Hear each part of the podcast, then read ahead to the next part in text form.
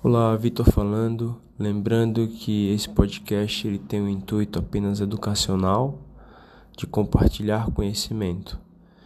Ele não deve ser levado ao pé da letra para prescrição, para conduta médica.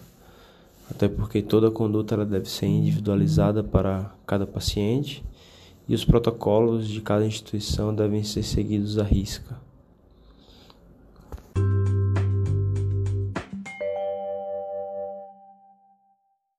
Olá, boa tarde a todos.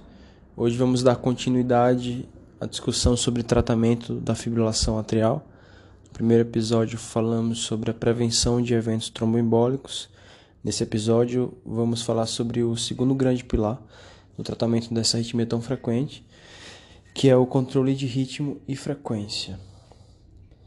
Quando o paciente chega no pronto-socorro, a primeira coisa que deve ser avaliada no paciente com fibrilação atrial assumindo que esse já é o diagnóstico, é a presença ou não de instabilidade hemodinâmica.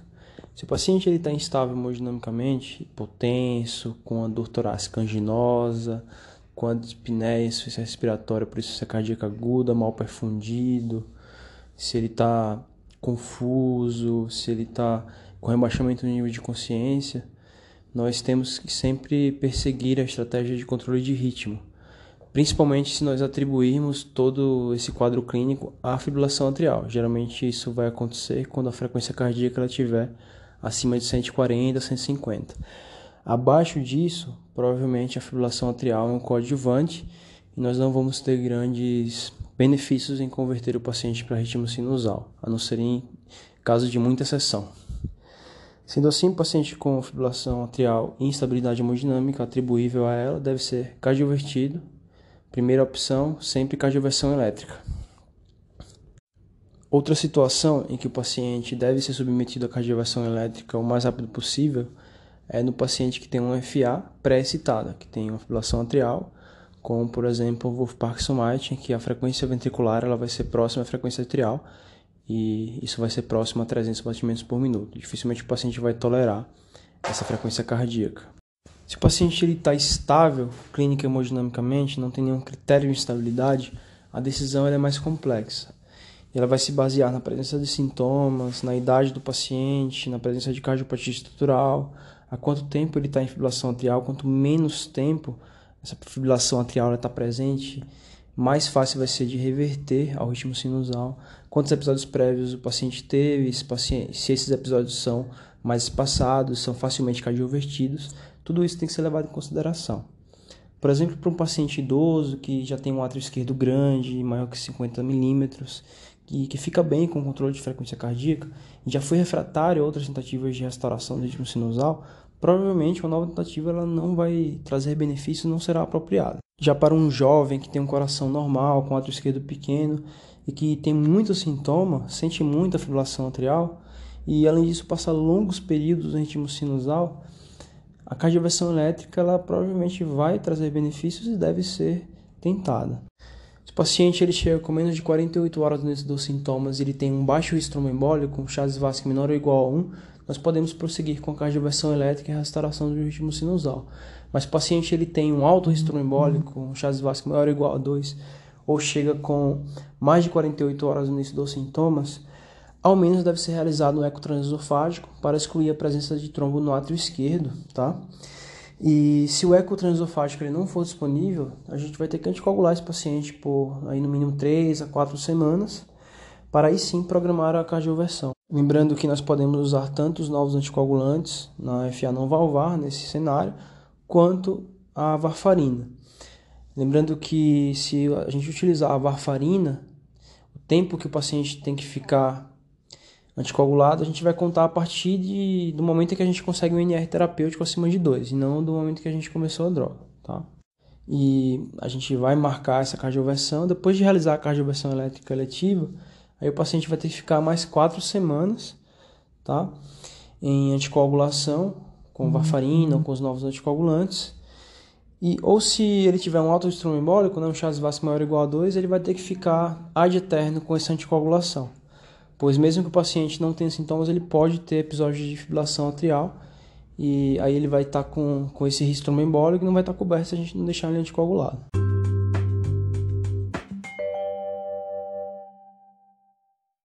Além da cardioversão elétrica, que é preferível realmente por conta da sua maior eficácia, nós podemos lançar mão de algumas drogas, pensando na cardioversão farmacológica.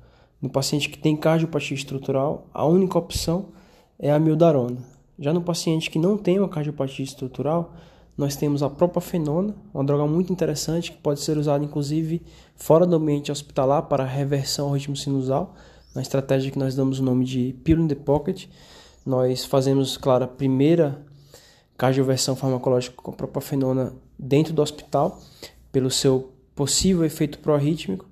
Se essa cardioversão ocorre sem problemas, nós podemos orientar o paciente a utilizar a medicação sempre que tiver sintomas. O paciente sente as palpitações, aí já faz uso da medicação, já aborta a arritmia fora do ambiente hospitalar sem necessidade de ir no pronto-socorro. Levando em consideração que nós escolhemos o controle de ritmo para o paciente, nós temos que programar o manejo da sua doença a longo prazo.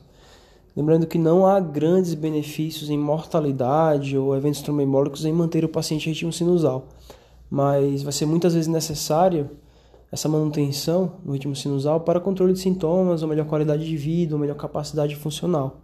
Como já foi dito, alguns fatores favorecem muito a escolha da estratégia do controle de ritmo. Pacientes mais jovens, que são muito sintomáticos, pacientes que têm um ato esquerdo pequeno, menor que 5 centímetros, pacientes que têm uma facilidade em cardioverter, que não têm uma FA muito refratária à cardioversão elétrica, atletas que vão realmente desejar essa contração atrial para terem uma melhor performance, pacientes de cardiopatia hipertrófica que têm estenose mitral grave, esses pacientes eles não costumam tolerar a fibrilação atrial, precisam de uma frequência cardíaca bem controlada e do ritmo sinusal, portadores de CDI em que a FA pode desencadear choques inapropriados, pacientes que têm uma fração de injeção reduzida e a, em que a FA ela pode sim ter parte ou até toda a culpa dessa fração de ejeção reduzida e aí o controle de ritmo vai ser muito importante para melhora da fração de ejeção e melhora dos sintomas do paciente.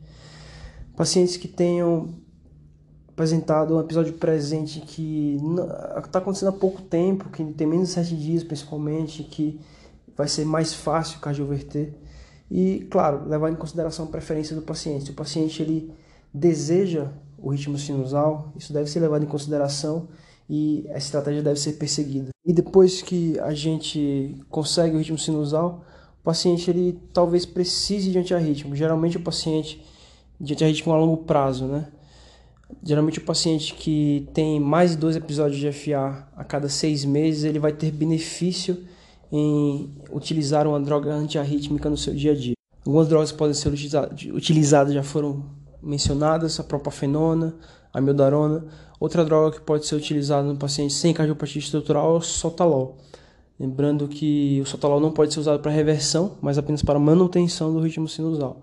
Sotalol ele é uma droga que tem um alto potencial em prolongar o QT, então muita atenção, muita atenção às interações medicamentosas, ao uso concomitante com diuréticos que podem causar hipocalemia, hipomagnesemia, o que aumenta o risco de arritmias pelo QT prolongado.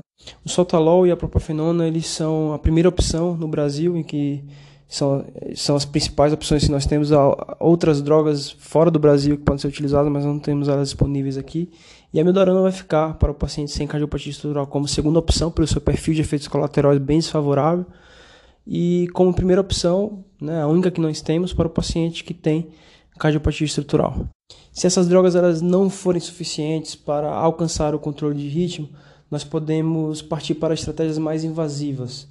A principal delas é a ablação por radiofrequência, que nós vamos fazer um isolamento. Geralmente é esse é o principal foco, né? As, as pulmonares nós fazemos um isolamento dessas vezes pulmonares com relação ao resto do, do átrio e geralmente vai ser bem eficaz para o controle de ritmo, principalmente para o paciente que não tem um átrio esquerdo tão doente.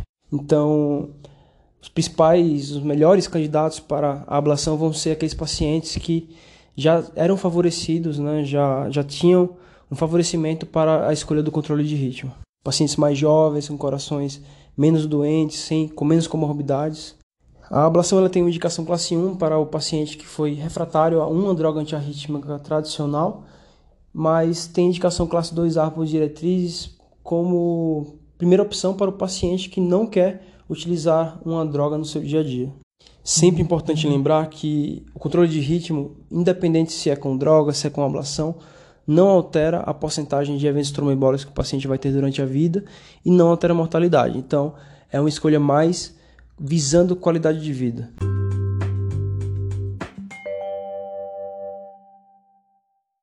No paciente que não é um bom candidato ao controle de ritmo, a estratégia vai ser de controle de frequência.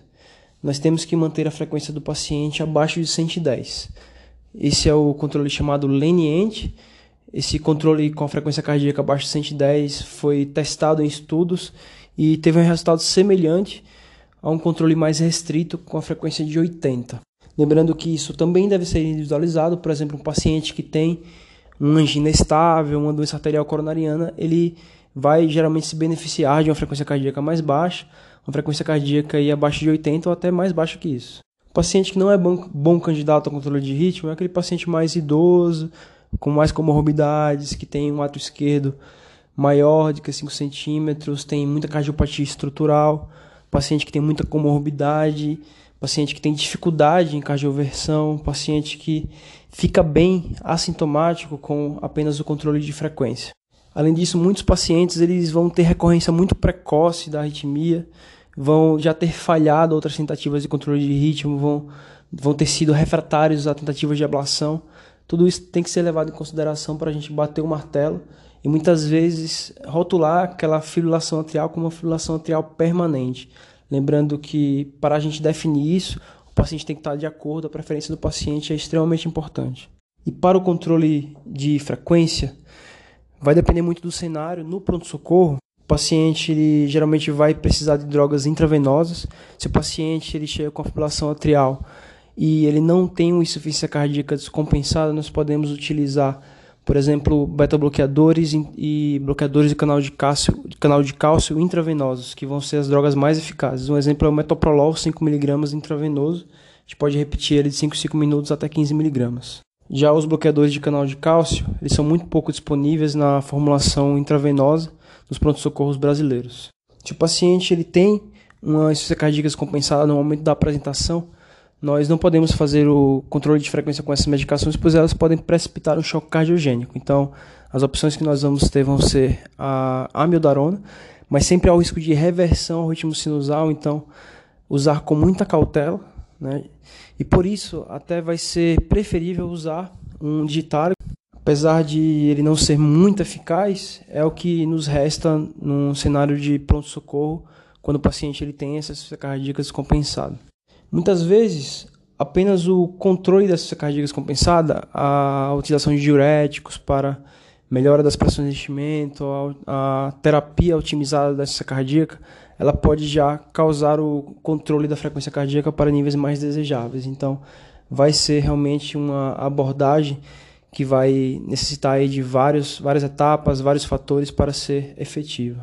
No ambiente de ambulatório, no paciente que não está hospitalizado, aí nós vamos utilizar medicações orais, obviamente, paciente que tem insuficiência cardíaca, a gente, principalmente sistólica, né, paciente que tem insuficiência cardíaca fração de ação reduzida, vamos tender a utilizar os beta-bloqueadores que têm comprovação de alteração de sobrevida nesse grupo de pacientes, o carvedilol, o bisoprolol e o metoprolol. Se o paciente ele tem contraindicação a beta-bloqueadores, nós podemos utilizar os bloqueadores de canal de cálcio não hidropiridínicos via oral, o diltiazem e o verapamil. Em casos muito específicos, nós podemos utilizar a combinação de beta-bloqueadores com bloqueadores de canal de cálcio, mas é uma conduta de alto risco e que pode resultar em bloqueios atrioventriculares avançados e deve ser realmente uma conduta de exceção. Se o paciente ele persiste sintomático mesmo com drogas bloqueadoras no AV otimizadas, se ele persiste com a frequência alta, acima de 110, nós podemos pensar em estratégias mais agressivas. A principal delas é ablação do NOAV com implante de marca-passo. O paciente ficaria dependente de marca-passo. Isso é raramente necessário, mas em casos refratários, pode ser que a conduta tenha que evoluir para isso. Também é muito importante, além de otimizar, de empregar as terapias específicas da fibrilação atrial, o controle de comorbidades.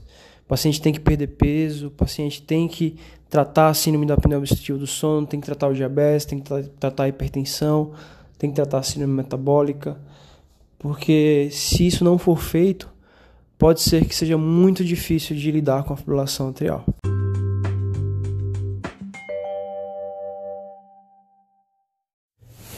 Sendo assim, terminamos a revisão sobre fibrilação atrial, essa arritmia tão importante na prática médica. Até o próximo episódio. Fiquem bem.